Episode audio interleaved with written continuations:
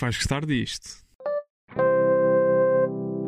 Olá a todos, o meu nome é João Diniz e sejam muito bem-vindos a mais um episódio do Acho que vais gostar disto, o podcast que é também uma newsletter com sugestões de coisas para ver, ler ou ouvir. Comigo tenho, como sempre, a incrível Mariana Santos. Mariana, como é que estás? Eu não estava preparada para isso incrível. Olá, João. Olá, todas as pessoas que nos estão a ouvir. Eu gosto de Agora surpreender, apanhaste-me de surpresa. Estou de aqui corada. Estou coradinha. Agora fiquei assim. Sim, para contrastar, hoje não vim vestida a rigor. Vim assim um bocadinho mais basiquinha. Mas agora estou estou blushed. Estou blushed. Quem nunca é basiquinho é Miguel Magalhães. Miguel Magalhães. Miguel, como é que estás? Basiquinho era um diminutivo que eu nunca tinha ouvido. Acho que é a primeira vez na Não história estás da língua suficiente no portuguesa. mundo da internet. Não estou, não estou, não estou, não estou. Mas olha, para o tema, eu para o tema de, do episódio de hoje gostava de testar eh, a minha voz ao Oceano Pacífico. Ou seja, como vamos falar assim de um tema chato, eu queria testar Um esta tema voz. chato. Um tema chato eh, pronto, e, e duro. Eu eu queria testar estar o episódio todo só com esta voz de quem está a ouvir rádio às duas da manhã na estrada a ir para casa. Podias fazer eh, o interlúdio do Dona Vamos ao FM. episódio, vamos ao episódio, vamos ao episódio. É isso mesmo, é isso mesmo. Muito bem. Hoje temos algumas coisas para falar. Eh, vão ser coisas eh, diferentes entre si, mas eu sinto que podem ter uma linha condutora, que é a linha do amor. Né? O amor é uma coisa que vai ligar os dois temas que nós vamos trazer hoje. Vamos mesmo lá, aba- vamos mesmo lá abaixo e depois vamos lá Vamos acima. mesmo lá acima. Sim, sim, exatamente. O amor é uma coisa importante na vida de todos nós e é também uma coisa importante na vida de Ricky Gervais, que é o autor da série de que nós vamos falar já de seguida e que se chama Afterlife. Teve a sua terceira e última temporada, eh, que foi estre- estreou, aliás, a sua terceira e última temporada na sexta-feira passada. Eu, a Mariana e o Miguel já tivemos a oportunidade de ver toda a série.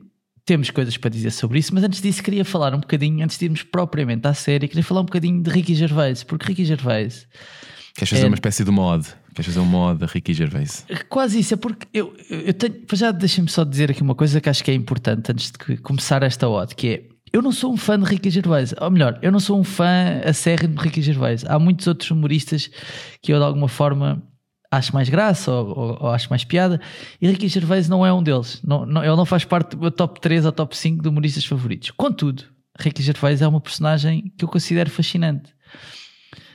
Vou- Vou-vos vou-vos dar aqui duas ou três histórias que eu acho que são relevantes sobre ele. Primeiro, aos 22 anos, tinha uma banda, tinha uma banda chamada Siona Dancing, que fazia, pá, que foi titulada como, por alguns críticos como imitação de David Bowie. E ele, basicamente, antes de ser o Ricky Gervais que nós conhecemos hoje, era um tipo ah, 20 quilos mais magro, ah, com a cara com base branca e tipo todo aquele estilo tipo Boy George e pronto, à, à volta disso. E, e o que é mais interessante na- nesta parte da carreira de Ricky Gervais é que os Siona Dancing tinham uma das músicas chamava-se More to Lose. E esta música tornou-se uma espécie de hino da juventude nas Filipinas. Tipo, como é que isto aconteceu? Ninguém sabe, estás a ver? Mas a verdade é que se tornou o hino da juventude das Filipinas. Aliás, vamos ouvir um bocadinho More to Lose, só para percebermos o que é que estamos aqui a falar. I was tired of thinking that our love could shine. Your thoughts of our arrangement were really not like mine. Eu sei que isto parece uma coisa retirada da Wikipédia, e, e até foi, não é? A base até pode estar lá, mas Não eu fui foi já à procura. sabes, tu foste ler livros, foste ler livros. É isso, Ele é foi, a- isso. foi às Filipinas. Ele foi às Filipinas falar Filipinas com conduzir um locais, com cidadãos locais. Eu não fui, mas um jornalista da Time foi, percebem? Foi, aproveitou estar nas Filipinas para cobrir as, as eleições nas Filipinas há uns anos e foi, foi perceber se esta história era mesmo verdadeira ou não. E a verdade é que é. E até, até há, um, há um pormenor ainda mais delicioso nisso, porque eh, a música é de 1983, mas houve um.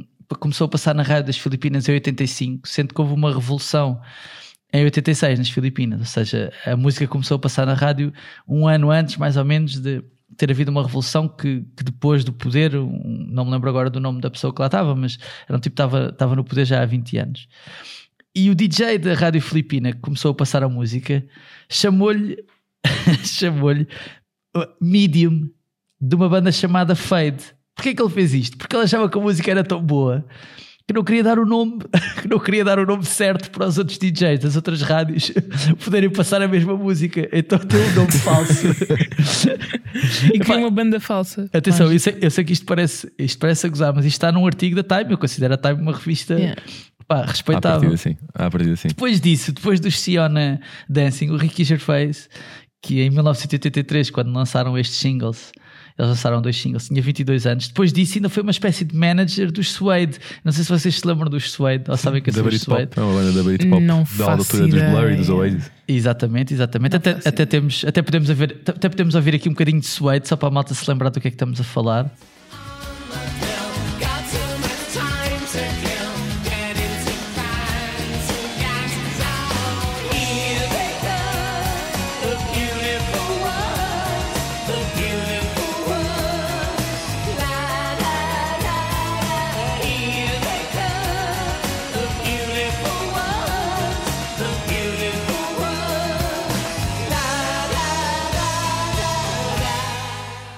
Pronto, e o Suede eh, tem de estar graças ao Ricky Gervais, acho eu, apesar dele não, não se considerar manager da banda, mas, mas aparentemente ele mandou algumas cassetes e ajudou a encontrar um baterista, mandou algumas cassetes barradas, ajudou a encontrar um baterista. Tudo isto para dizer o quê? Que até aos 40 anos ninguém sabia quem era o Ricky Gervais. Até aos 40 anos dele, ninguém sabia. Ele é um late bloomer, ele começa a aparecer na televisão quando tem 30 e tal anos. O Ricky Gervais é da idade do meu pai, foi uma coisa que eu me apercebi agora há pouco tempo. E quando chega aos 40 anos é que faz o The Office e isso torna-o extremamente conhecido e acima de tudo extremamente rico. O The Extremo- Office britânico. The Office britânico, sim, sim, sim. A questão é que, como a ideia é dele, não é? Todas as coisas que aconteceram, todas as adaptações que aconteceram a seguir do The Office, tanto nos Estados Unidos como noutros países, porque há um, há um The Office na Finlândia, por exemplo, estás a ver? Eh, tudo isso é dinheirinho a entrar no bolso do Sr. Ricardo, tá- estou a perceber? É dinheirinho a entrar no bolso do Sr. Ricardo. E portanto, eu acho, eu acho a história dele eh, incomum no mundo da comédia, eh, porque pá, podia ser um tipo com 20 anos que estava a aparecer e, e etc. Não, não, ele torna-se conhecido com 40 anos. E portanto, eu, eu, eh, eh, dou os meus próprios né, ao Ricky Gervais, porque a carreira dele de facto é, um, é uma montanha russa, vamos dizer assim, de coisas quase meio esquisitas e que desagua agora neste Afterlife. Eh, e, portanto, desculpem só fazer esta intro muito longa, espero que não estejam muito fartos de me ouvir, mas queria só dizer isto sobre ele porque, porque de facto parece-me que é preciso ter, é preciso acreditar muito no que nós estamos a fazer, né? para, para os 40 anos, para só aos 40 anos, por assim dizer, chegarmos ao ponto alto, vamos dizer assim, da nossa carreira. Muito bem, olhando, sim. diz, diz, Miguel, diz. Sim, sim, sim, sim, sim. Não sei se. Eu, por acaso, com o Ricky Gervais, a primeira vez que eu me lembro dele já é como adolescente e é nos Globos de Ouro. Quando não fazia a menor ideia, acho que na altura eu nem tinha visto o The Office, nem sabia nada da história dele, mas lembro-me de ter, ter tipo 15, 14 anos, estar a ver a cerimónia dos Globos de Ouro e ele estar a desmanchar toda a gente. Sim, sim, sim. Entregar prémios. Ricky Gervais é a é, primeira vez, Ricky é a Gervais para primeira quem vez que eu me lembro dele. Exatamente, para quem chegou agora e, e pode ir ao YouTube à procura, é conhecido pelos seus des- desmanchanços à talhante no, no, na cerimónia dos Globos de Ouro, em que ele apresentou 4 ou 5 anos seguidos e, e, pá, e, ba- batia muito e batia em muita gente e, e- e ficou conhecido E também por sempre isso. para voltar. E pediam-lhe Pediam-lhe sempre, sempre para voltar. voltar e teve de ser ele dizer: Não, já não quer mais bater nestes meninos. Eu tenho a ideia que antes de haver Me Too, antes de haver Harvey Weinstein, antes de haver uma série dessas coisas, eu acho que as pessoas convidavam-me, por no fundo, pô-lo a dizer coisas que elas não podiam dizer. Mas também pensavam. Sim, sim, mas sim, que sim, também sim. pensavam, mas também pensavam. Mas vamos olhar um bocadinho então para este Afterlife. Vou começar por ti, Mariana. O que é que achaste da série? Antes de mais, que- explica- explica-nos primeiro só o que é que é a série e depois o que é que achaste da série. Sim.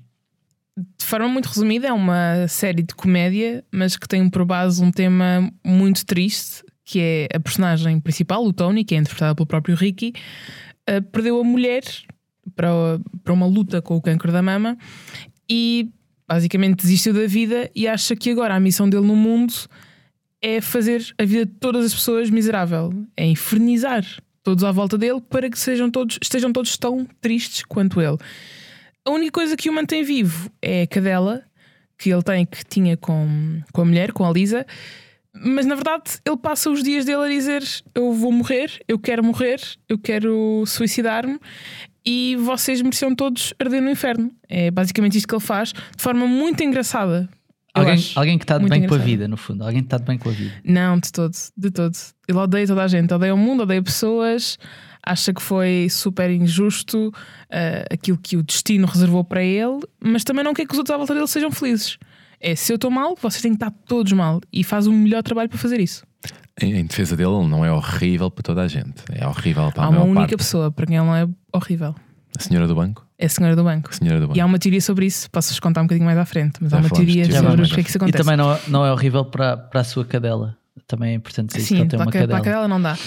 As três temporadas são uma espécie de diferentes fases do luto. Na primeira temporada, ele lá está, está revoltado, não quer viver sem a, a Lisa, passa os dias agarrado às memórias que tem dela, a vídeos que ela gravou quando sabia já que a morte seria inevitável, quase como uma espécie de guia do género. Eu sei que, tu vais ficar perdido quando eu não estiver, e portanto aqui tens algumas palavras de conforto. Na segunda temporada, há ali uma, um brilhozinho de esperança de que a vida continua e há mais pessoas para além da Lisa e é, é possível viver depois da, da morte dela. E a terceira temporada é quase um fechar de um ciclo que na verdade nunca se chega bem a fechar porque a conclusão é só a vida continua. Ok, deixa-me agora perguntar aqui ao Miguel, porque eu sinto que as, história, que as séries do Ricky Gervais são sempre muito, não vou dizer confessionais, mas que têm sempre muito dele, né? As personagens, ele é a personagem principal das séries que tem feito desde o The Office, eh, ou interpreta pelo menos essa personagem principal, e eu sinto que há muito, há muito dele nessas personagens, ou projeções daquilo que podia ser ele nessas personagens. E neste caso, no- isso aconteceu no, no The Office, não é? Aconteceu no Derek, aconteceu no Extras, e acontece agora também aqui no, no Afterlife. A pergunta que eu queria fazer ao Miguel é, até porque esta série tem por base a projeção dele de que se ficasse sem a mulher, vamos dizer assim, porque ele, é casado, a mulher dele não, não está doente, atenção, não, não, não aconteceu nada de mal na vida pessoal dele, pelo menos até, até agora, mas, mas é no fundo uma projeção dele de o que é que aconteceria se, se eu deixasse de ter a minha mulher comigo aqui. Porquê é que achas que a série, sendo tão confessional, teve tanto sucesso junto do público, porque teve, foi das séries mais vistas este ano na Netflix, mas teve menos sucesso junto da crítica, que não, não, não acolheu assim tão bem. Assim, eu acho que em, em termos de, do público geral, eu acho que teve sucesso porque não é uma série só eh, sobre amor e perda. Eu acho que quem for ver e quem souber também um bocadinho do background do Ricky Gervais, a religião e no caso dele o seu ateísmo é uma das coisas que o caracteriza. E hum, se calhar esta é a primeira série dele onde ele está diretamente a tentar eh, fazer um exercício de refletir sobre se existe algo depois da morte e se existe um céu ou um inferno, porque Ou um Deus A até, perda- ou um Deus até. há um Deus, porque eh, ele ficou tão triste e em baixo com a perda da mulher que o desejo de poder voltar a, ta- a estar com ela é o que o leva a acreditar, ou pelo menos a, a querer acreditar, que quando ele próprio chegar à altura de morrer, também pode ter a oportunidade de estar com ela outra vez. Então, isso falo repensar outra vez um bocadinho a ideia de religião. E, e acho que a série serviu um bocadinho para o Ricky Gervais fazer essa reflexão. Há uma, há uma conversa muito conhecida dele no YouTube, quem quiser ir ver, quando ele foi a um talk show do Stephen Colbert, em que eles têm uma discussão, acho eu que é 5, 10 minutos, mas em que ele explica o ponto de vista dele sobre, sobre a religião. Portanto, toda a gente Isto sabe que porque é um o- ponto. Isto porque o Colbert é um É um- católico, é um, confesso. cristão, um católico confesso e portanto e, e acho que quem quiser ir ver é, um- é um- é uma conversa muito fixe e eu acho que as pessoas se ligaram muito porque lá está, porque eu acho que tu vês muito na série, obviamente através da perda da mulher esse sentimento e aquilo, aquilo que as pessoas gostam também acho que foi o que foi um bocado criticado pela criticado pela crítica ou criticado por quem eh, que, que fez uma análise à série porque os sentimentos estão lá, ou seja, não há uma. Há em alguns momentos, mas a forma como a personagem principal, o Tony, lida com o luto é tudo muito eh, espetado na tua cara. Ou seja, eh, a tristeza, a forma como existe uma espécie de voyeurismo, porque, como a Mariana explicou, a mulher deixou uma série de vídeos para que ele pudesse ver quando ela não estivesse cá, e ao longo da série também vamos ver uma, uma série de filmagens que ele, foi, que ele foi fazendo ao longo da relação deles, em, quando estavam em casa, quando iam a festas, quando iam fazer viagens um com o outro. Que é- Casamentos, coisas que ele- casamentos, casamentos. casamentos, que são coisas que ele utiliza para se manter perto da, da mulher, e eu acho que muitas pessoas viram isso como ah, ele tem que ele está quase a forçar aqui a tristeza toda para garantir que as pessoas sentem que ele está triste através dessas imagens, mais do que tentar com alguma subtileza e mais por aquilo que vemos ou por aquilo que a personagem não diz, percebermos o, o que ela está a passar. E acho que a crítica foi um bocadinho isso, ou seja, a forma como o Ricky Gervais, quando escreveu esta personagem, aborda alguns temas, as coisas são mais expostas do que interpretadas, na maior parte dos casos. E Se calhar é porque E- ele também não é assim. Não, não será o melhor dos atores, né? Vou assumir que pode ser por isso. Se calhar teve de se Sim, proteger Sim, com as palavras. que imagina, se ele neste registro de, de que ele tem feito e nas, nas séries que acaba por ta- protagonizar, é sempre este tom mais cómico que eu acho que ele está sempre bem. O que eu acho é que. E, e at- e atenção, houve, já houve séries anteriores que ele tinha uma camada dramática, mas se calhar não num nível tão baixo como, como esta, se calhar, ou seja, com uma forma tão direta de lidar não com a estava perda não estava em situações, em situações tão difíceis, se calhar, como, como o que estava esta personagem. Sim, sim, sim. Só que eu acho que ao mesmo tempo, e acho que é uma das coisas que eu, por exemplo, gosto bastante na série, é que tendo um tema muito baixo, as alturas mais divertidas, continua a ter alturas muito divertidas e muito cómicas, não necessariamente ligadas à forma como ele está a lidar com a perda. É muito mais ao dia a dia dele e àquilo que ele faz para esquecer, ou nos momentos em que consegue esquecer a mulher que perdeu. Do que outra coisa, por exemplo, quem, quem for ver a série, eh, ele trabalha num jornal local, não é? E uma das partes mais engraçadas é hum, todas as histórias que ele vai acompanhando, super banais, que fazem parte do dia a dia da terra onde ele mora, e aí é que estão a parte divertida, a parte dele a conhecer as, as, as Bebé que histórias. nasceu com cara de Hitler, O bebé mas que que são os nasceu- pais que lhe desenham o bigode e que Exato. fazem O infringem bebé- a O palavra. bebé que nasceu com uma cara de Hitler, o homem que aos 50 anos se sente como uma menina de 8 anos, também é o, o puto que toca flauta com o nariz, duas flautas com o Sim, nariz duas e que, e que vai para um concurso. Ou seja, são essas histórias mais banais que eu acho que depois dão e a interação dele com a redação onde trabalha que acabam por ter os momentos mais, mais cómicos e acho que se calhar até obviamente que as pessoas gostam sempre de ver coisas pelo qual- pelas quais podem estar a passar expostas e ele faz isso mais ou menos bem, mas eu acho que é a capacidade de, com um tema muito difícil, continuar a ter uma, uma camada de comédia que faz que as pessoas gostem disto, mas a sobreexposição, se calhar, é aquilo que faz os críticos não gostarem tanto. Aliás, tu estavas a partilhar connosco uma cena do Bruno Nogueira há bocadinho. Sim, sim, de- porque o- o Bruno Nogueira, quando a série estreou em 2019, tinha feito um post no, no Instagram a explicar um bocadinho porque é que não tinha. Porque é que, apesar de ser um grande fã do Ricky Gervais, não tinha gostado particularmente da série. E parte da explicação dele tem a ver um bocadinho com isto que o Miguel está a dizer, que é eu sinto que ele está. Ele, ele dizia nesse post que, que o Ricky Gervais está mais a, a mostrar-nos, ou seja, está, está a dar-nos a comida à boca e a mastigar, foi esta a expressão que ele utilizou, do que propriamente a ser pronto, a haver uma interpretação maior dos sentimentos e não tanto, olha, atenção que eu agora estou triste, ou olha, atenção que eu agora estou alegre. E eu consigo compreender isso. Não acho, não acho que isso seja o que mais prejudica, eh, ou não sei se isso prejudica completamente a série, percebo que possa ser um possa ser um, um- epá, algo que incomoda os maiores fãs do Ricky Gervais, porque estão à espera sempre de alguma coisa que seja genial, não é? Porque ele é, é genial. Uh, mas também não. Eu, eu- sei lá, eu, eu gostei da série e tipo isso não me incomodou assim tanto. Uh, mas Mariana, mas diz, diz. Deixa-me deixa discordar disso. Eu não sou a maior fã do Ricky, não, não acompanho assim tanto o que ele faz. Mas já, Mas mas já, estão não em, concordo. já estão em first name basis, estou a sentir, já estão, não sou o maior Do fã Ricky, do Ricky. Gervais, desculpa. Eu Do tenho- Ricky. tenho- eu tive há bocadinho a ver um vídeo dele em que ele falava sobre o facto das pessoas dizerem mal o nome dele e agora estou com, com medo. E, portanto, isso é muito Gen Z, não é? É muito Gen Z. Tratar as pessoas por primeiro não, não, nome vem é muito gen, que Generation lhe Z. chamou o senhor Ricardo. Senhor Ricardo, mas isso é humor, é humor. Tu não estavas a fazer humor, não Ah, estavas ok, a chamar ok, Ricky ok. por humor. O Richie, o Richie. Eu não sou a maior fã do Ricky Gervais, mas eu discordo completamente dessa opinião, até porque eu acho que o objetivo da série, para mim, não é tanto que eu me sinta como a personagem que o Ricky Gervais interpreta, é mais ah, o aspecto de ser uma pessoa de fora que está a assistir à, à queda de alguém, a alguém que está a sofrer tanto por dentro. E a verdade é que isto acontece na vida real, que é alguém tentar te explicar o que é que eles estão a sentir não é? E, e não- tu não sabes, não, não te consegues pôr na pele dele. Portanto, eu acho que eu, para mim, pelo menos o objetivo da série nunca foi fazer-me pensar o que é que eu faria se eu fosse o Ricky. Eu sempre me senti muito mais o que é que eu fazia se eu fosse uma destas pessoas que está a lidar com ele diariamente. Ou ouvir rants, ah, ouvir, eh, ouvi-lo falar mal, ou ouvi-lo insultar e tudo mais, como é que eu lidaria com isto? Porque depois a verdade é que ele fala com pessoas que são amigos, que são familiares, e para mim o objetivo da série é muito mais esse do que necessariamente fazer-te sentir como ele se sente. E portanto, para mim, não me incomoda assim tanto ele às vezes ser demasiado expressivo, porque a mim até me parece bastante parecido com aquilo que acontece na realidade. Que é que tu estás a ver outras pessoas a lidar com, com demónios internos, mas nunca te consegues pôr na pele deles. Estás só a ouvir o que eles dizem sobre isso. E às vezes é lixado, porque estás a ouvir a pessoa dizer eu queria não existir.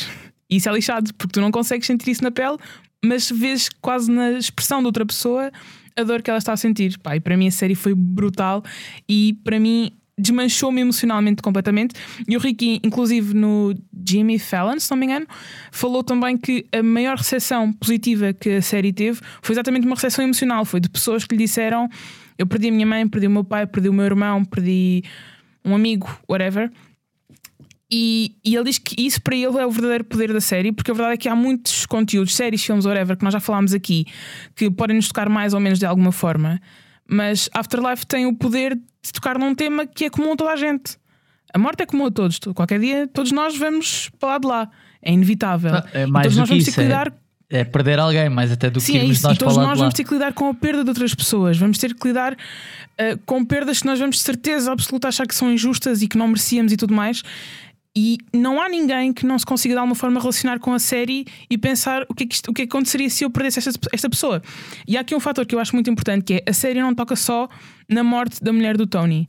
Toca na morte da mulher do Tony, depois, e peço desculpa para quem ainda não viu ahm, a segunda temporada, mas, mas deixa-me só dizer isto: que é na segunda temporada morre o, o pai do Tony, depois ahm, mete-se a questão de o que é que o mantém vivo, tens a questão da cadela. Eu passei a terceira temporada a roer as unhas e a pensar: não matem a cadela, não matem a cadela, não matem a cadela. Estava mesmo a sofrer por dentro a achar que isso podia acontecer. O Ricky Gervais, Ah, e- o Ricky Gervais, conhecido animalista, nunca mataria um animal nas suas séries. Sim, mas, mas sei lá, é uma Não, série brincar, tanto sobre o luto que poderia ser uma hipótese. E portanto, para mim, a série é muito mais profunda do que só um, um senhor de meia idade que perdeu a mulher e que está numa crise e acha que deve insultar toda a gente. Eu acho que é muito mais profundo do que isso e acho que tem tantas camadas que é impossível nós não vermos aquilo e não nos emocionarmos e não pensarmos de alguma forma que significado é que aquilo tem, como é que aquilo nos pode fazer refletir. Um, há uma personagem que para mim é a minha favorita, que é a Anne, que é uma senhora que o, que o Tony conhece no cemitério, que também ela perdeu o homem. E a Anne tem um percurso diferente do Tony. O Tony tem um, um percurso bastante constante. Eu estava a falar no outro dia contigo, João, e tu disseste-me que achavas que ele até tinha. Não viu uma grande evolução ao longo da, da série, não foi? Sim, ele parece-me sempre ter a mesma visão sobre as coisas e não tem mal nenhum, é só, é só o que é. Sim, mas por exemplo, no caso da Anne, ela teve uma história de superação, que é ela perdeu o marido hum, numa idade um bocadinho mais avançada, por isso não foi uma perda que lhe, não é que não, Não foi uma custou perda sempre, precoce, mas não, foi uma coisa. mas não ficou com aquele sentimento de injustiça e está bastante hum, na, bo na boa, salvo seja com isso. Ah, mas há uma frase que ela diz que para mim é muito importante e que para mim é das mais poderosas, que é eu prefiro ah, ser eu a assistir à morte e à perda do meu marido do que se fosse ele a assistir à minha. Tipo, a ideia Sim. de ser ele a perder-me a mim é muito pior do que isso. E eu achei isso super poderoso. E acho que isso é o tipo de coisa que é impossível ficar indiferente a isso. E por muito que se olhe para aspectos de produção, de realização, whatever, coisas mais pretenciosas ou mais técnicas, vá, em relação à série, há um lado emocional que nós não podemos negar. E eu acho que esta série está muito, muito boa por isso. Sim, mas eu quando eu quando está a dizer o que, o que eu disse, não tem só a ver com. Ou seja, eu acho que, por exemplo, uma, uma coisa que a série faz bem é precisamente a relação que a personagem do Tony tem com a Anne, porque eu acho que aí eu não sinto. Lá está, não sinto que me estão a impingir coisas. É uma conversa normal sobre duas pessoas que, apesar de modos diferentes, partilharam uma experiência parecida. Eu estou a criticar mais a quantidade de vezes que. Imagina os episódios co- começarem sempre com ele na cama a ver um vídeo da, da mulher, a quantidade de vezes que tu o vês a, a, a beber ou a fazer alguma coisa, a quantidade de vezes que o vês a chorar. E que eu, Mas eu percebo que é seja vida isso. real, estás a ver? Sim, se mas eu não sei se precisa, precisa- Todos os episódios tens muito isso. Eu às vezes não sinto que eu não preciso estar a, a ver isso tudo, estás a ver? Não, não, ou seja, os episódios não precisavam disso tudo para tu interpretares que ele está a passar um mau bocado. Acho que às vezes a crítica pode passar um bocadinho por aí e eu senti isso às vezes. Ahm, mas sim, eu percebo o que está a dizer. É muito, é muito in your face às vezes. E mesmo até Sim. no texto, às vezes é muito. Eu sinto que é muito in your face. Agora, como é óbvio, estamos a falar de temas que nos tocam a cada um de nós, portanto é natural que as pessoas sintam empatia por aquilo que está a acontecer. Uh, mais até, e não estão tão preocupadas com se o texto é bom, se o texto é mau, se, se a representação é, É boa, se a representação é Yeah, má. yeah. Sim, eu percebo, eu percebo isso. Eu percebo isso. Deixa-me só falar, antes de mudarmos de assunto, para continuarmos a falar de amor, né? porque se quiserem, o Ricky Gervais, a maneira, o, o ato de amor uh, que ele tem pela mulher depois dela morrer é continuar a, é, ser um idiota, não é? Apesar dela lhe pedir para não ser, para não ser esse idiota. Ela diz-lhe até no, no, no último vídeo que é mostrado dela a dizer: diz be kind, be Tony, não é? Que é uma coisa que ela, Yeah. que ela, que ela diz. Que, que eu, eu gostei muito dessa, dessa, dessa frase. Mas deixa-me só, desculpa interromper-te só para dizer uma coisa Diz, que eu prometi que dizia há bocadinho. Eu acho que a relação dele com a Anne é tão boa e a Anne é a única pessoa que ele não maltrata porque é a única pessoa que não espera nada dele. Todas as outras pessoas à volta dele. É A Ana é, sim. é a senhora do, é a senhora do cemitério. do cemitério, sim, exatamente. Sim, porque todas as pessoas à volta dele sabem o que é que era o Tony na altura da Lisa. E todas elas parece que lhe- não, não lhe cobram, mas eu sinto que ele acha que lhe cobram essa felicidade ou que tentam de alguma forma impingir-lhe a felicidade que há esperança. E a Ana é a única pessoa que não espera Ou nada pelo menos dele. que tentam que ele volte a ser quem Sim, é que era e a antes Ana é a única pessoa que não espera nada dele e portanto eu sinto que é por isso que ele não sente necessidade de ser mau para ela. É tipo, tu não me conheces, não sabes quem é que eu sou, portanto tudo que eu te der vai ser novo e portanto vou escolher não te dar o meu lado mau. E eu acho isso, acho isso muito querido. E eu posso, e posso dizer uma coisa, eu acho que ele torna-se mais eh, honesto com as pessoas que não têm pena dele. Sim, E- sim, e- completamente. ou seja, ou seja ele, ele é. eu acho que nem é tanto não conhecer, eh, apesar de, pá, como é óbvio, quem tu já conhece é natural que tenha mais pena daquilo que te aconteceu a ti. Mas no caso da Anne ou no caso da prostituta que ele conhece, e etc., são personagens que fazem parte da série que não, não, é que não o não é tratam prostituta, é profissional do sexo. profissional do sexo, sim, desculpa, que não o tratam como, ou seja, que não o fazem sentir pena dele próprio, percebem? E, e- Sim, e isso, sim, e eu claro. acho que a ligação dele com essas personagens é mais aberta precisamente por causa disso. Até porque ele passa muitos episódios a dizer do género vocês não sabem o que é que, o que, é que eu estou a sentir. E chega ao lado da Anne, e pelo menos no caso da Anne é, não, ela sabe exatamente o que é que tu estás a sentir. Portanto, não podes jogar esse, Essa essa, cartada, cartada, de self-pity. Uh, como é que se diz self-pity em português? Uh, De, Sim, é sentiste pena de ti próprio. de- sim, tens Sim. pena de ti próprio. Sim, muito bem. Só, eh, só, só antes de, de, de continuarmos a falar de amor, eh, vamos já falar do final, porque o final eh, é dúbio, por assim dizer. Miguel, queres falar um bocadinho do final? Sim, spoiler alert para quem ainda não acabou de ver a temporada, se quiser pode avançar uns segundos à frente e, e ir Uns ver o- minutos, se calhar. uns minutos, se calhar, sim, se calhar gastamos mais dois ou três minutos nisto, mas pode saltar para o próximo tema que tenho a certeza que vai gostar muito e que tem um tom completamente diferente. Ahm, então, o final, nas cenas finais de, de Afterlife, o que nós vemos é o Ricky num descampado, ah, numa imensidão de verde, a andar em direção ao horizonte. Ele está, no- nos momentos finais, está numa feira, na terra onde está, faz uma espécie de. ah, supervisão a como é que estão as pessoas que ao longo das três temporadas, personagens que ao longo das três temporadas tiveram com ele e partilharam eh, eh, as histórias dos diferentes episódios, faz uma espécie de despedida com todos e depois nós observamos ele com a cadela a andar em direção ao horizonte e a cena final é um bocadinho como eh, vemos uma espécie de anjo ou de visão da Lisa a aparecer ao lado dele e a andar em direção ao horizonte e depois a mulher dele, exatamente. Depois vemos a mulher a voltar a desaparecer. Vemos as árvores que estão ahm, à volta dele a avançar um bocadinho com a estação, ou seja, à medida que ele vai andando, as árvores passam de verde para aquele acastanhado de, de outono. E à medida que os segundos passam, vemos o cão a desaparecer, a desvanecer da imagem, e depois ele também ah, a, a desaparecer eventualmente, e é, e é assim que a série acaba. E, e as pessoas que têm estado a fazer reviews ao, ao último episódio têm encontrado várias interpretações para o que aquilo pode significar.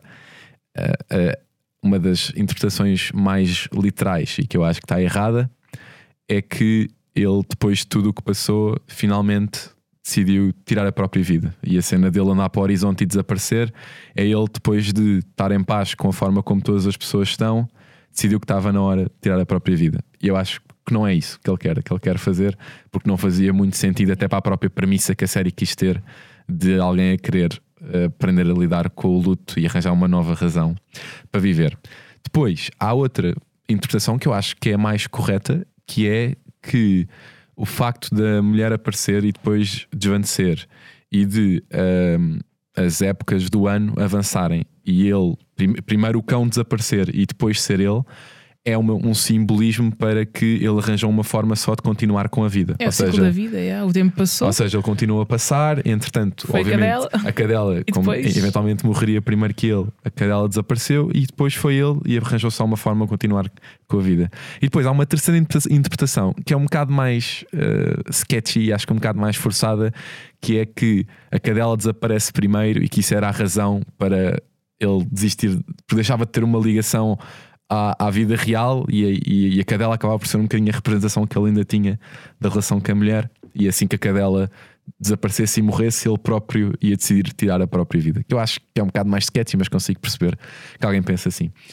Ah, mas eu acho que lá está, o final consegue ter aquela, sub- aquela subtileza que as pessoas conseguem elogiar. Ou seja, o facto dele acabar a série, mas deixar ao nosso critério como é que interpretamos o final, eu acho que é isso que as pessoas procuram numa série, não é teres, ou seja, aquilo que nós criticamos que em, muito, em muitos momentos, nas partes piores da personagem, que era muito in your face, aqui é subtil, estás a ver? eu não faço a menor ideia do que aconteceu. É, Está a minha interpretação, está a tua interpretação, está a interpretação da Mariana. Apesar de, pronto, obviamente que há uma, acho que há uma interpretação que as pessoas gostam mais de concordar e que acho que acaba por, por fazer mais sentido. Houve imensa gente que odiou aquele final e que criticou. E a série toda, na verdade, houve imensa gente que não gostou que não tivesse acabado em bem.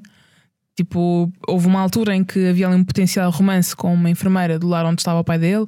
Imensa gente ficou chateada com o facto de eles não terem acabado juntos. Eu fiquei muito feliz de não terem acabado juntos, porque acho que Era muito óbvio, não era? é óbvio e para disso eu acho que lá está novamente, é o reflexo da realidade, que é não, porque é que ele tinha, porque é que para a história acabar bem, ele tinha que acabar com alguém, eh, tinha que superar a mulher que perdeu. Porque é que ele não pode só estar em paz com a situação, Sim, e porque é dentro que do super- possível e porque é que superar implica necessariamente ter que encontrar alguém, pessoa. estar, É. estar com Gostei muito pessoa. do filme, por acaso, muito, muito. É O que é isso. que tu achaste, João? Uh, eu, eu, eu, eu sou mais dramático nisto. Eu acho que eu- eu acho eu acho que a cadela desaparecer uh, significou pode ter significado que ele simplesmente desapareceu da vida dele, não necessariamente tenha morrido. Percebem? Portanto, eu não sei se ele tirou a própria vida, mas eu acho que ele desapareceu do sítio onde ele estava. Uh, Ou seja, a série termina com um fecho de ciclo porque ele vai levantar o dinheiro do seguro de vida da mulher, distribui esse dinheiro pelas pessoas todas, ou seja, ele está tipo, ele está tipo a arrumar a casa, não é? Antes de ir-se embora. Yeah. E portanto, eu, eu, eu não tenho a certeza se ele morreu ou não, ou se morreu ou não naquela altura, mas a minha interpretação é de que ele não ficou ali. Ele não ficou ali. E não ficou ali com o cão, e não ficou ali com a mulher, e não ficou ali com aquelas pessoas de quem ele se despediu, porque até o último olhar dele, quando alguém, quando o seu, o seu, o seu melhor amigo, no fundo, lhe vai tirar uma foto, é um olhar enigmático de quem se está a despedir e não de quem Yeah. está a continuar, de quem vai continuar ali. Portanto, eu, eu senti, independentemente dele morrer ou não, no, no fim, não é? Isso fica à nossa interpretação, que a história dele ali tinha acabado. A história dele ali naquele sítio tinha acabado.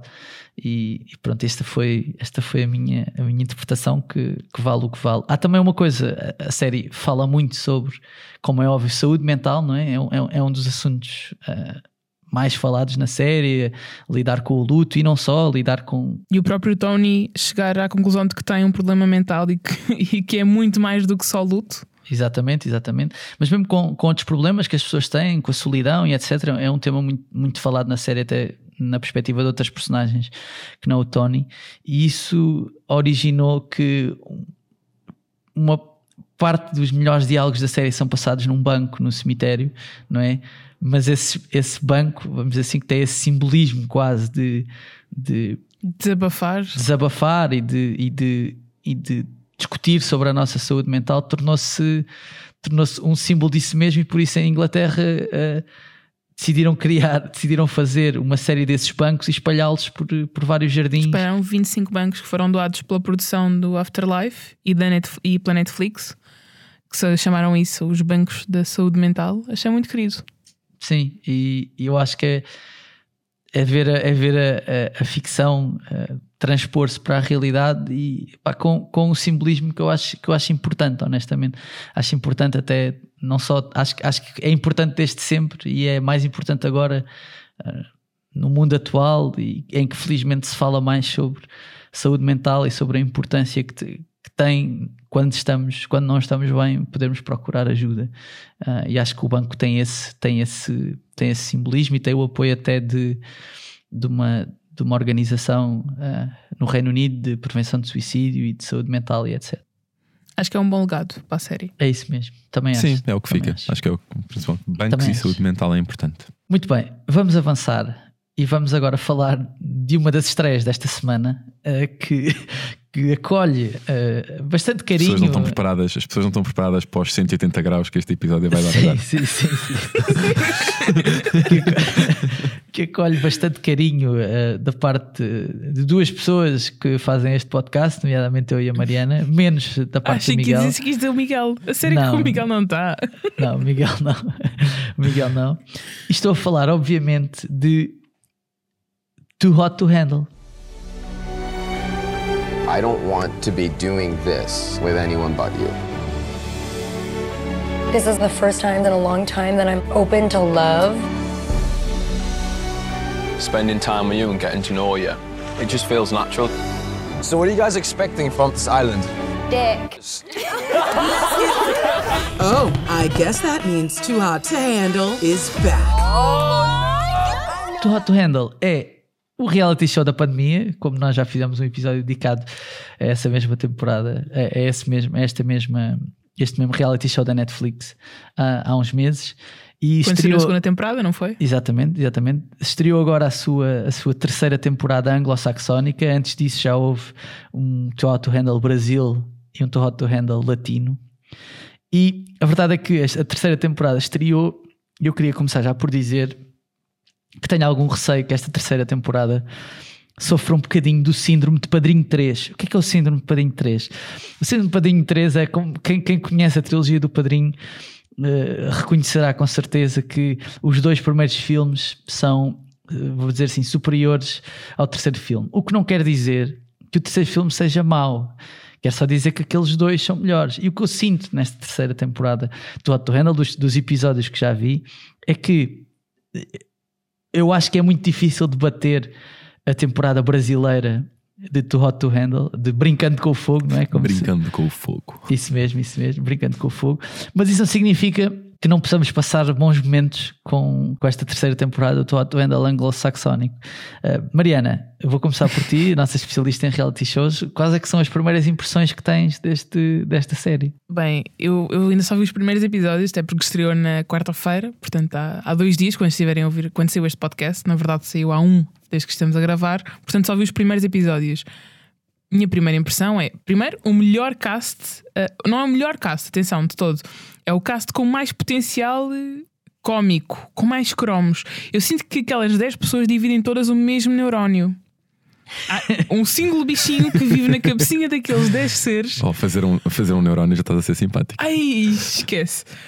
Depois, acho, gostei particularmente do facto de eles aqui, eu, tento- eu sinto que eles estão a fazer cada vez mais um build-up, cada vez mais um build-up melhor para, hum, para a revelação que aquilo é na verdade o Hot to Handle. Neste caso, eles convenceram 10 pessoas que se estariam a inscrever num reality show chamado Pleasure Island, a Ilha do Prazer. E portanto, temos de ter em conta que estamos a falar de 10 pessoas que acham que era boa ideia inscreverem-se num programa chamado Ilha do Prazer, não é verdade? E que iam É que nem é em Aqui iam lançadões, não é? Lançadíssimos. Iam lançadíssimos. lançadíssimos. Eu estou convencida que eles tomaram uns quantos afrodisíacos antes de irem para lá e depois ver a queda quando eles percebem que estão no too hot to handle. Ei, parece que lhes tiraram o chão. Para quem não sabe o que é Too Hot to Handle, já agora pode valer a pena, porque nem toda a gente tem de ser como eu e como a Mariana, que, que sabemos de cor e salteado o que é que é. Basicamente é um programa onde o objetivo é pessoas que são conhecidas pelos seus pela sua pouca ligação emocional que têm na- nas ligações eh, humanas, não é? que, que vão mantendo, não é? ou seja, que fazem mais sexo casual do que propriamente têm, têm namorados, vão para uma ilha onde são desafiados a não manter qualquer tipo de contacto físico eh, de cariz sexual com os outros, os outros participantes, sendo que qualquer com eles contacto e com eles próprios também, sendo que qualquer contacto desse género sexual tem uma penalização financeira no prémio final, no prémio final Neste que eles caso, o primeiro é de 200 Eles duplicaram, mil. que estão a ser. Eu por acaso na altura Yeah, fiquei. Eles 200 começaram a ser milhares de 100 mil e agora é 200 mil para esta temporada. Incrível. Esta temporada tem um prémio de 200 mil dólares, portanto, quem vencer o programa leva 200 mil dólares para casa. E, e a verdade é que cada beijo tem uma penalização, cada apalpão tem uma penalização, sexo, masturbação, etc. Tudo isso tem uma penalização no prémio final, sim. Miguel, eh, há algumas personagens que para mim já são icónicas, não é? Nós temos. eh, Claro. Nós temos, temos um. Como direi, temos o, o filho perdido de João Pedro Paes e Jason Momoa, que é da Wish, que, é- que, é- que é uma vários, personagem temos que é o vários. Patrick. Temos é várias um- coisas da Wish. Esta, esta série, esta Exatamente. temporada está pródica em várias coisas da Wish. Exatamente, que é um havaiano que está lá, que é o Patrick, que, que é, um, que é uma personagem. eh, é uma Podia ser personagem. perfeitamente irmão do Vitão, que é um cantor um, pop vá, brasileiro, e que tenho ideia que eles teriam o mesmo move. Isto porque o Patrick no Too Hot to Handle tem um, um move de engate que é oferecer flores, e o Vitão é exatamente conhecido pela música Flores. Portanto, não, Não sei sei quem é um se. Vitão. Não sei quem é um Vitão. Pronto, era ex-namorado da Luísa Sonza.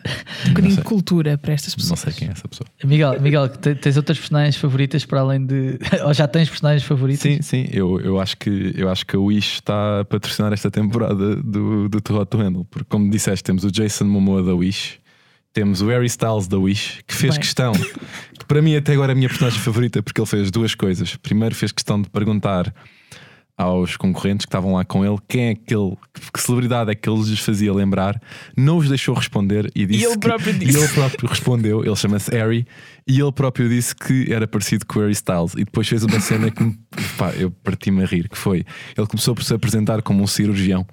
Faz uma pausa e depois diz: Calma, sou um cirurgião de lenha, que é como quem diz um lenhador. Cirurgião de árvores. Um cirurgião de árvores, estraguei a piada toda, fogo. É um cirurgião, faz mal, é um cirurgião de, de árvores, que é como quem diz um lenhador. E eu acho que alguém que vai com a audácia de se descrever assim, acho que nunca nenhum lenhador se, tenha, se tinha descrito como um cirurgião de árvores. descrever assim para a Ilha do Prazer. Na Ilha Pá, do Prazer, sério, isso é que- aceitável. Que herói e o Harry Styles da Wish até agora é, meu- é a minha personagem favorita. E depois também temos o Machine Gun Kelly da Wish, que as pessoas vão rapidamente conseguir eh, saber quem é eh, pelo cabelo. Eh, o cabelo, aquela coisinha oxigenada bacana, ligeiramente para o lado.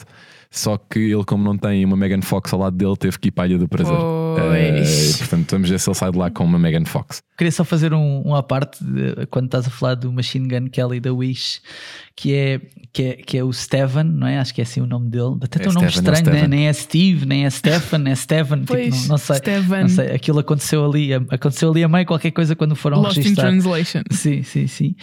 Que é o Stefan, que tem uma das minhas cenas, uma das minhas cenas preferidas até agora na série, que é ele está a falar com o Patrick, o tal havaiano, o Jason Momoa da Wish, que toca guitarra, e, e ele diz, e estão os dois interessados na mesma, na mesma rapariga, e o, e o Patrick diz: Pá, eu gosto muito dos olhos dela, porque ela tem os olhos eh, castanhos, mas também há ali um vermelho e há ali um verde e não sei o quê. E o, e o Stefan diz: Pá, eu nem sei a cor dos olhos de nenhuma destas miúdas está aqui, mas passados 10 minutos, passados 10 minutos, ele está a falar com, com esta rapariga, não é? Que o, que o Patrick estava a descrever como tendo os olhos, e está-lhe a dizer: Pá, os teus olhos são, os teus olhos são castanhos e tem ali um toque de verde e um toque de vermelho. Ele roubou a dica, ele roubou a dica, percebe? O Machine Gun Kelly da Wish é um ladrão, percebe? É um ladrão de dicas neste momento. Mas ele disse que no amor e na guerra vale tudo. É Logo verdade. a seguir. É verdade, Portanto, é verdade. é amor, certamente. Uh, e depois, ainda na, na vertente masculina, temos um, um senhor que é o Truth, que, cujo nome na realidade é Robert, mas o Truth é incapaz de dizer mentiras. O Truth, o Truth E, é o pior portanto, mentiroso da história, é o pior mentiroso. O Truth é o pior mentiroso da história, portanto faz jus ao nome que, que deu a si próprio e pronto, é um apreciador de basquetebol e de dizer a verdade às raparigas em quem, em quem está interessado. E por último, ainda há o Nathan, que é pronto, não tem nenhuma alcunha, também não, Não me faz lembrar ninguém da Wish. traços de personalidade. Mas tem um ótimo traço de personalidade que é zero. Uh, Não, quer, quer, ter, depois- quer ter abdominais, quer ter abdominais. Quer ter Sim, abdominais, sim. sim, Não, sim. todos eles. Isto vem só concordar com aquilo que eu disse no, quando gravámos o episódio original do, do Hot to Handle, que é estas pessoas não têm uma personalidade. A existência deles resume-se a sempre me disseram que eu era bonito. E é isto. E aquelas pessoas, eu às vezes eu estava a ver aquilo e gostava de pensar assim: o que é que. Claro que aquelas perguntas às vezes metem- metem-se a falar e de certeza que houve uma pergunta que surgiu ali, ou houve um tema que foi introduzido por alguém, produtores do, da série, whatever. Agora, eu gosto de pensar o que é que eles perguntaram para que a resposta seja: Ah, eu comia-vos comia a vocês todos. Para alguém dizer isto, o que é que se pode, como é que se pode introduzir este tema? Não sei. Percebem? Não sei, não Quer sei. É tão estranho. Quero só dizer uma coisa sobre Truth, não é? Que é assim que ele se auto-intitula. Truth, eh, que é Robert, né? nome, nome de, de- Mas eu percebo, porque Robert identidade. também não. Sim, mas Robert não safava na Ilha do Nossa, Prazer. não, a Ilha do Prazer não tinha Robert. Truth te- teve a audácia ou a ingenuidade de achar que num programa onde estão apenas 10 pessoas, 5 delas são mulheres, podia dizer uma coisa a uma e uma coisa à outra num espaço de um dia e que elas nunca iriam descobrir que ele mentiu a uma e mentiu a outra. Que é uma coisa que eu, eu não consigo conceber como é que alguém acha que isso passava, não é? Isso passava, tipo, eles estão a viver no mesmo sítio, estão a falar Com uma com a outra objetivo. com o mesmo objetivo. Como é que tu achas que tipo, vais mentir a uma e vais mentir a outra e ninguém descobre, percebe? Ninguém descobre. tipo, quão, quão ausente da realidade é que tu tens de estar para achares que aquilo era só uma conversa que estavas a ter numa discoteca com duas miúdas diferentes pá, que nunca se iam cruzar na vida. Não, não, elas vão se cruzar. Yeah. Elas vão se cruzar, elas vivem na mesma casa, elas dormem no mesmo quarto.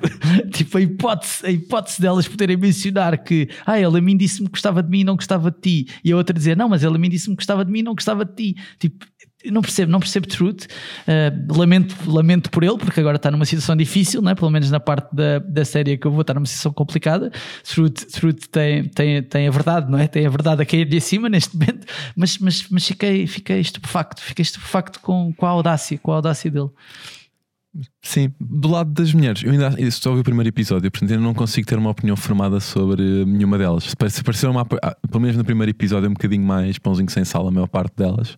Há uma mais girinha que as outras, que é a Georgia, mas fora isso, fora a parte puramente física, não, ainda não tenho muito a, dizer. Não sei se Mariana ou João já sabem mais sobre. Sobre, sobre as raparigas, eu tenho só a dizer que eles não se têm de, de se preocupar assim tanto com casais heterossexuais. Eu sinto que o real perigo está entre elas, porque elas são os autênticos diabinhos que estão tipo de género. Ah, não podemos estar com eles. Até se estivermos umas com as outras, se estivermos aqui a gastar dinheiro, porque é isso que importa, não é?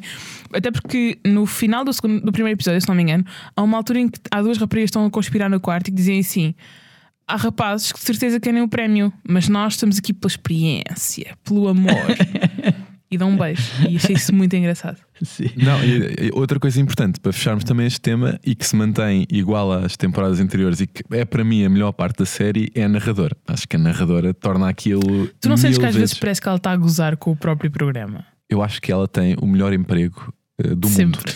Eu acho que pronto, a Netflix está-lhe a pagar para narrar o que ela está a ver e ela tira o maior proveito daquilo e epá, tem muita graça. Aquilo tem, tem muito mesmo muita graça.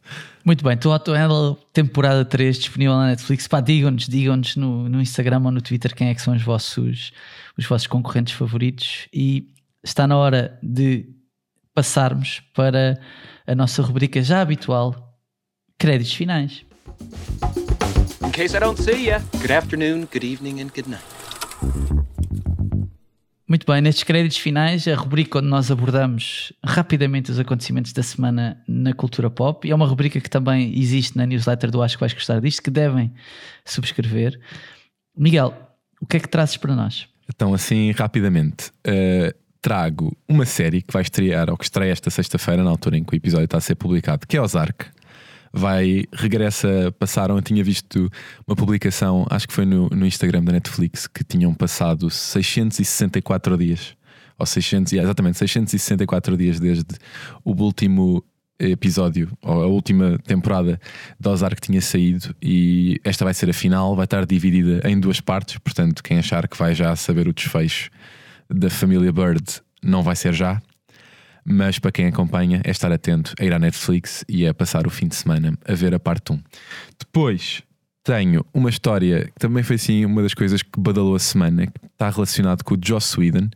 Para quem não sabe, o Joss Whedon é o criador de séries como a Buffy, a Caçadora de Vampiros, criou o Firefly, mais recentemente realizou também o Avengers e foi quem substituiu o Zack Snyder para eh, realizar eh, a Liga da Justiça. E ehm, nos últimos dois anos houve uma série de críticas de assédio eh, em relação a ele, na forma como, ao longo dos anos, nos diferentes projetos em que teve, ehm, tratou mal imensos, imensos atores e atrizes eh, e teve até alguns eh, comportamentos mais condenáveis. E ele, esta semana, deu uma entrevista à New York Magazine, onde a jornalista que estava a falar com ele fez algumas perguntas e pediu para abordar. E ele, ehm, obviamente, não fez esforço nenhum para tentar provar que não estava errado e disse duas coisas que eu acho que era importante mencionar aqui. Primeira, e mais ligadas à Liga da Justiça, que está mais próxima de nós, que é na versão dele, para quem, para quem viu o filme, houve uma personagem que ficou mais de fora, que era o Cyborg, que era de um ator que se chamava o Ray Fisher, e que ele literalmente disse que decidiu tirar porque o ator era uma valente vamos dizer, porcaria, e portanto decidiu não incluir esse super-herói da edição original porque não tinha gostado dele. E segundo, quando ele abordou a crítica a um- uma, uma acusação que a Gal Gadot faz de eh, Mulher Incrível, Mulher Incrível, exatamente, Wonder Woman, ahm, que tinha o acusado de assédio, não só sexual, mas também verbal, a resposta dele foi: ela percebeu-me mal porque a língua principal dela não é o inglês, que eu acho que é sempre uma forma fácil de tu desculpares de uma acusação de assédio. E por último, queria falar de Senhor dos Anéis. Ah, e esta semana tivemos acesso a, podemos dizer, as primeiras imagens daquilo que vai ser a série que vai estrear na Amazon Prime Video, uh, dia 2 de setembro, portanto ainda faltam alguns meses, mas tivemos acesso ao genérico da série que se vai chamar Rings of Power, vai ser Lord, Lord of the Rings. Rings of Power, é um bocado uma cacofonia, mas pronto, as pessoas saberão o que é que estão a fazer e portanto quem quiser pode ir ao nosso Twitter e ver eh, qual é que, qual é que vai ser o genérico da, da série. Com duas cervejas isso chamava-se Rings of Fire. Não peço desculpa, não vou, não vou, não vou, não vou, fazer esta piada. Muito bem, muito bem. Eu tenho, eu tenho duas sugestões também. Tenho uma sugestão, duas sugestões nacionais, na verdade, nacionais.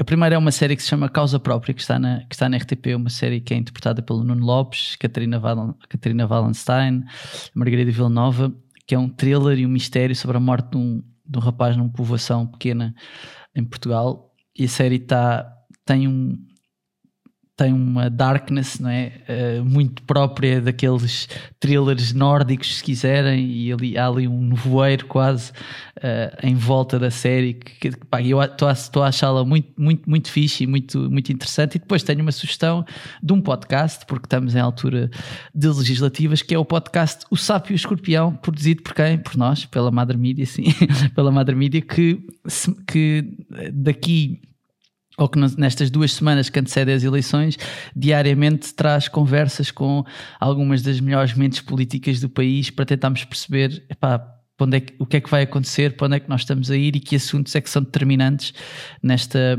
nesta campanha eleitoral e nestas eleições legislativas. Portanto, é apresentado pela Isabel Tavares e para quem se interessa por política, recomendo vivamente o Sapo e o Escorpião. Mariana, quais é que, estão quais é que são então os teus créditos finais também? Ora bem, na questão da música, tenho nova data para o concerto de Harry Styles, que vai em dia 31 de julho de 2022. Não o Altice Wish, né? não o da Wish, né? o Harry Styles, o verdadeiro. Não é o da caso. Wish, é o verdadeiro. É aquele que é bom, é aquele que é bom. Infelizmente já não há bilhetes, porque, eh, se bem se recordam, o concerto estava marcado eh, pré-pandemia, se não me engano, certo? E depois, Uhum, entretanto, houve uma data eh, já durante a altura da pandemia, voltou a ser adiado. E eh, desta vez só restaram apenas os lugares que tinham sido devolvidos ou que. Por alguma razão não tinham sido ocupados, portanto os bilhetes escutaram numa questão de minutos e até causaram alguma polémica porque supostamente só iam estar à venda dia 28 de janeiro. Eu fui uma das que fiquei de fora, infelizmente, mas, mas pronto, vamos estar aqui a fazer stream. Uh, de, de- Harry Styles no Spotify, no YouTube e assim, é o que temos.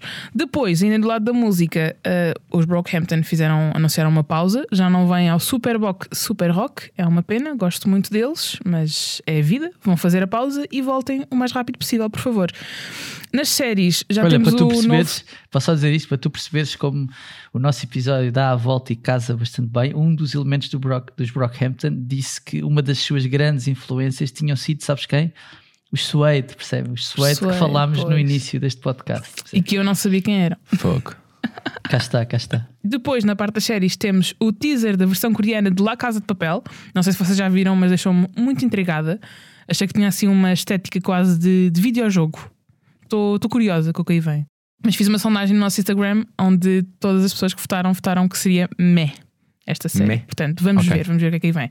Depois, se estiverem à procura de alguma coisinha para acompanhar, na HBO estreou esta semana, na segunda-feira, uma série chamada Somebody Somewhere. Foi a série sobre a qual eu escrevi na newsletter que saiu na terça. Portanto, em princípio, deve estar no vosso e-mail. Se não estiver, tem que subscrever. Eu acho que vais gostar disto. E é uma série novamente eh, parecida com Afterlife, porque também é sobre a morte, mas é com uma perspectiva um bocadinho diferente e é também com uma comediante, a Bridget Everett. Acho que estou a dizer bem. Tem um, tem um ótimo episódio do Comedians in Cars Getting Coffee, a Bridget Everett com, com o Seinfeld. Também posso, posso recomendar isto. O que também recomendo é que ouçam e subscrevam este podcast. É isso que eu, estou é isso que eu vou recomendar e que sigam. Eu acho que vais gostar disto no Twitter e também no Instagram. Subscrevam a newsletter e. epá, e, e sejam felizes, no fundo, sejam felizes a ver Afterlife ou, ou o que é que seja. Mariana e Miguel, obrigado por este bocadinho, mais uma vez. E malta, até para a semana.